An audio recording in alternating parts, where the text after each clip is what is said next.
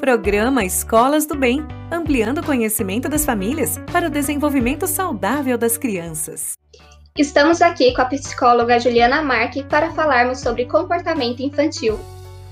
Juliana, imaginemos a seguinte situação: a criança já está aprendendo a falar corretamente, mas após a chegada de um irmãozinho, ela volta a se comunicar e a se comportar de maneira semelhante a um bebê.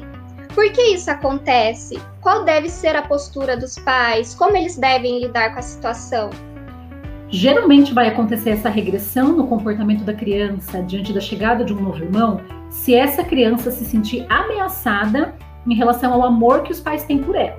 Se porventura os pais estão com uma dificuldade de demonstrar para essa criança mais velha o mesmo amor, o mesmo cuidado que eles têm em relação à criança mais nova, essa criança mais velha vai ter comportamentos diferentes para chamar a atenção desses pais. Se é uma criança que tem segurança no amor que os pais sentem por ela, dificilmente ela vai ter essa regressão no comportamento.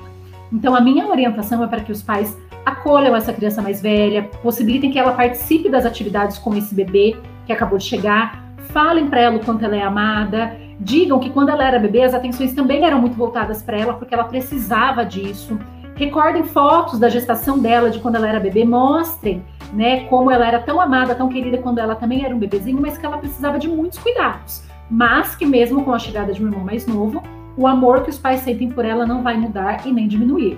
Então, se nós pudermos é, ajudar nossos filhos a ter essa segurança em relação ao amor que nós sentimos por eles, eles não precisarão demonstrar nenhum outro comportamento para chamar a nossa atenção. E dessa maneira, a situação vai estar resolvida. Programa Escolas do Bem, ampliando o conhecimento das famílias para o desenvolvimento saudável das crianças.